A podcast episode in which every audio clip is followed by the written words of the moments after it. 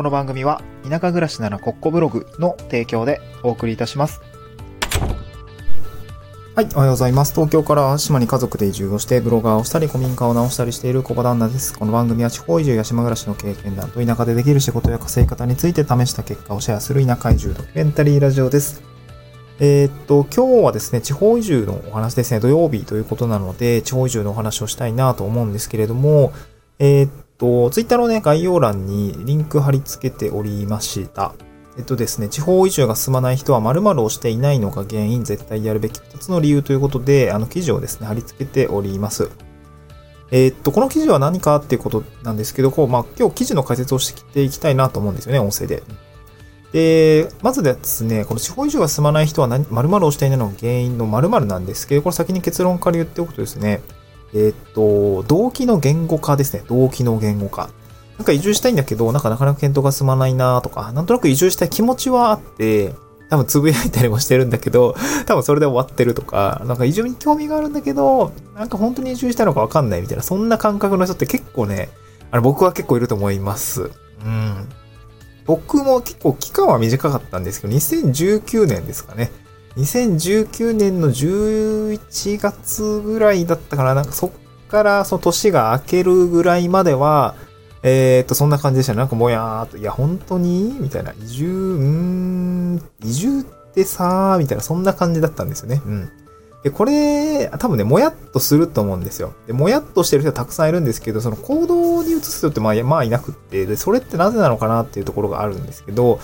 えーっとですね、まあ、それはやっぱりその、どんどん進む人、検討がどんどん進んでいく人と進まない人の違いってのがあって、これはやっぱり動機の言語化ですね。言葉にするってことは非常に重要なのかなというふうに感じました。で、えっと、じゃあなんでその、どんどん、あの、移住の検討が進む人と進まない人？まあ、あの、かなり動機づけにも影響が出るかなと思うんですけど、これ動機の言語化をすると、なんでその、検討がですね、進んでいくのかっていう話をしたいと思うんですよね。うん。で、えっと、まあ、実際私の方では、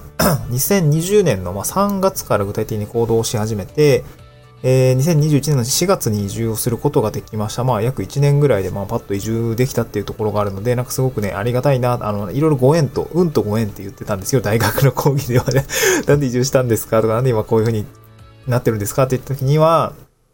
もう、運とご縁ですみたいな話をしていて、まあ、身も蓋もねえなって話にはな、あの、してないんですけど、まあ、そういう感じもあるな、そういう側面はあるなというふうに思っていて、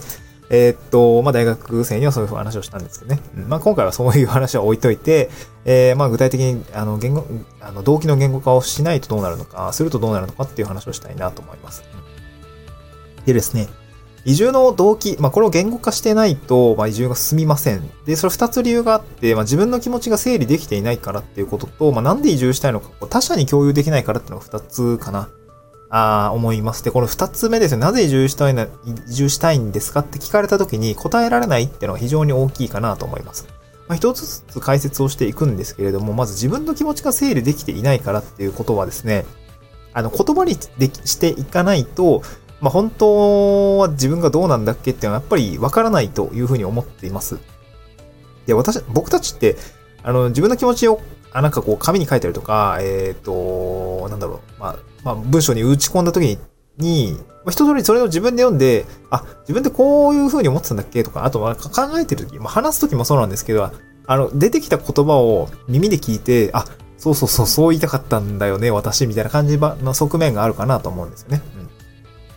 でだから、言語化するときには、まあ、えっ、と、考えるために言語化をする。考えた結果を言語化するんじゃなくて、考えるために言語化するっていうのは結構いい、あの、えっ、と、個人的にはすごく重要なポイントなのかなと思います。なんか勉強とかも多分書いて覚える人いると思うんですけど、考えるのにも書いてあの考えるっていう人も多分いると思うんですよね。で、でこれはですね、私が、あの、ブログを書いたりとか、ウェブライターの案件を、まあ、取るために、あの、勉強した本の中でですね、20歳の自分に受けさせたい文章講義っていう、あの、本があるんですけども、えっ、と、こちらにですね、書いてます。ちょっとブログの方には引用させていただいてるんですけど、ちょっと読み上げますね。文章の世界ではしばしば考えてから書きなさいというアドバイスが語られる。考えもなしに書き始めてもいい文章にならないからと。確かにそれはその通りなのだが、もしもに目の前に20歳の自分がいたら、いたら、僕はもっと根本的なアドバイスを送るだろう。つまり、考えるために書きなさいと。書くことは考えることであり、書く力を身につけることは考える力を身につけることなのだ。書くというアウトプットの作業は思考のメソッドなのである。これがですね、20歳の自分に受けさせたい文章講義の中で出てきます。まあ、これはあの、嫌われる勇気とかね、大ベストセラーの本を書いている子が、あーさんの考えですけれども、これすごく共感したなというふうに感じています。えー、考えるために書きなさいと。だからその、自分の気持ちをですね、考えたりとか、えー、まとめていくためには、まあ、まあ、書きなさい。文あの言語化していきましょうねっていう話ですね。これはすごく賛同します。まあ、なので、地方移住どうしたいんだっけって考えた時にはもうとにかくね、言葉に出すっていうところをやった方がいいかなと思いますね。二つ目が、なぜ移住したいのかを他者に共有できないかですね。これってすごく、やばいというか もう言語化 言語化しろって言ってるのに、あの、言葉が伝わないんですけど、やばいです。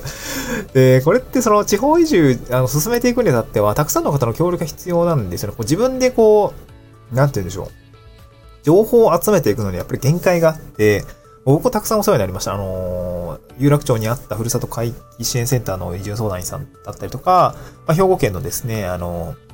カムバック兵庫センターっていうところがあるんですけど、ここの移住相談員さんにもお世話になったし、えっ、ー、と、淡路島のね、NG、NPO 法人の、NPO 法人の、まあ、移住相談員さんもいて、で、自治体のですね、移住定住を、えっ、ー、と、なんでしょうね、と取り仕切っているじゃないや、えっ、ー、と、やっている方にもお世話になったっていう形があります。まあ、こんだけお世話になってるわけですね。まあ、それ以外にもお世話になってる人たくさんいるんですけれども。で、こういった方々に相談していく形になるんですけど、あの、必ず聞かれるんですよね。なんで移住したいんですか？とか、移住した後どういった暮らしがしたいんですか？とか、どこに移住したいんですか？とか、いつまでに移住したいんですかね？みたいな話を聞かれるんですよね。これってもうシンプルに移住したい動機を聞かれるんですよね。で、こういったことに対して、うやうやうやってなっちゃうと、うやうやなしが返せないわけですよね、相談員の方も。で、なので、あの、自分の気持ちってどうなんですか？ってのを固める必要があるということですね。うん。はい。そういうことが大事ということですね。えっと、ブログの中では、じゃあそういう地方移住の動機って他の人はどうなのみたいな話をしている、あの、他の人、ね、あの、自分で考えてくださいって言われたとしても、じゃあ他の人ってどういう理由で移住してんの？ってすごく気になると思うんですね。まあそれは別の放送で、あの、あのブログの中に書いて、あの、書いています。あの、地方移住を決定づける理由って何ですか？みたいな話をしているので、そちらはね、そちらであの、音声を聞いていただけるといいかなと思いますが、ブログに2つちょっと今日音声詰め込んでおりますので、読んでいただければ、あの、聞いていただければ嬉しいです。まあ、今日はですね、あの、じゃあ具体的に自分の気持ちを言語化するためにはどういう作業が必要なんですかっていうことを具体的にあの中掘りをしていきたいなと思うんですけれども、これ、えっ、ー、と、4つぐらいあります。作業としては4つありますね。端的に言うと、1つ目が自分はどうしたのか他人に話すですね。まず会話から始めましょうっていうことですね。2つ目が言葉の断片を書き残しましょう。断片を紡ぐっていうことですね。で、三つ目は他人に伝わる文章にまとめましょうですね。あの、なんとか出して、ひねり出して、言葉を紡いで、まあ、それをまとめていきましょうっていうことですね。で、4つ目はそれを繰り返していきましょうねっていうことですね。うん。で、1つずつ、まあ、ちょっともう少しだけ深掘りをすると、まあ、まず他人に話すっていうことから始めましょうの一つ目なんですけど、これは自分の頭の中で考えていてもやっぱ限界があって、まあ、相手がいる、リアクションがもらえるっていう状況がこう思考を深掘りしやすくなる一つの要因になるかなと思ってので、え、他人に話す、まあ、これ話すってことはコスパも少ないのでね、うん、やってみるといいかなと思います、まずは話してみる。まあ、あの自分のその場にですね、言葉を出していくってことが重要かなと思います。二つ目がですね、言葉の断片を書き残すですね。あの、言葉は、あの、出しても消えます。出しても消えるんで書き留めないと、やっぱり残ら、残りません。え言葉を紡いでいくときには、あの、やっぱり書いて残しておくってことが大事かなと思いますね。まあ、録音してもいいと思うんですけど。やっぱりその、俯瞰するってのも大事なので、僕はあの、マインドマップとかを使って、あの、言葉とかキーワードとかをられ、あの、バーっと出して、えー、場に出してですね、眺めて、ああ、そうか、じゃあこれとこれ多分近しい考えだな、みたいなこうグループ、グルーピングをしたりとか、なんかそういうのをどんどん出していくといいかなと思いますね。えなんかまあサーフィンがしたいんだとか、満員電車が嫌だとか、生活が、せかせかした生活が苦手です、みたいなそういうキーワードをどんどんどんどん書いていくといいのかなというふうに思いますね。で、三つ目が、他人に伝わる文章にするですね。他人に伝わる文章にする。これはもう本当に文章を作る構成になって、段階になってきますけれども、あの、書き残した断片っていうのをこうまとめていきたいと思います。まあ、これ意味が通じるのであればですね、別に箇条書きでも構わないと思います。これ結構恥ずかしいんですが、ブログに出したんですけども、あの、僕は移住検討初期の段階に出した検討メモみたいなのを出しました。これ箇条書きなんですけど、まあ、このレベルでもいいかなと思うんですよね。うん。そう、これめっちゃ恥ずかしいんだよな。なんかね、こう、移住したい気持ちの整理をしてるんですっていうところで移住相談員さんに出す時のスライドに書いてるんですけど、まあ、こんなことができます。で、こういうことは不安です。で、これは多分仕事になりそうですとか、あとこういう、なんだか家族の時間が取れるようにしたいんですとか、働く時間を少なくしたいんです、みたいな、そういう思いをですね、箇条書きに書いてるんですけど、まあ別にね、作文にしろとは言わないんで、箇条書きでもいいのかなというふうに感じますね。はい。まあちょっと恥ずかしいんですけども、まあぜひ見ていただければ嬉しいです。で4つは、あの、これ1から3を繰り返して深掘りしていくと、まあやっとね、移住の動機化、言語化が、あより、えー、なんだろう、あの、形になっていくっていう感じですかね。まあ具体的にどういうふうに、あの、もっとね、えー、作業に落とし込んでいったらいいのかっていうのは、あの、またブログの記事に書いておりますので、これぜひ読んでいただければ嬉しいです。はい、今日はそんなところですかね。あの、まあ、スタンド繰り返しになりますけども、スタンド F の概要欄についあの、ブログのリンク貼り付けておりますので、あの、テキストで読みたい方についてはこちらぜひ読んで、あの、そちらのリンクから飛んでいただければ嬉しいです。はい、えー、今週土曜ですけれども、あ、今日土曜ですよね。土曜なので、まあ、今日は、そう、今日玉ねぎのね、お仕事があってですね そう、玉ねぎを植えるんですよ。私も玉ねぎが有名なんで、玉ねぎを植える作業をね、ちょっとね、友達とやっていくんですけど、結構ね、友達には辛くて寒くて大変な作業なんですけど、いいですかって言われて、あ、えー、そんなオファーあると 思いながらまちょっとね、個人的には初めて玉ねぎを植える作業をするんで、ちょっと楽しくやりたいなと思いますね。はい。今日も一日頑張っていきましょう。また次回の収録でお会いしましょう。バイバーイ。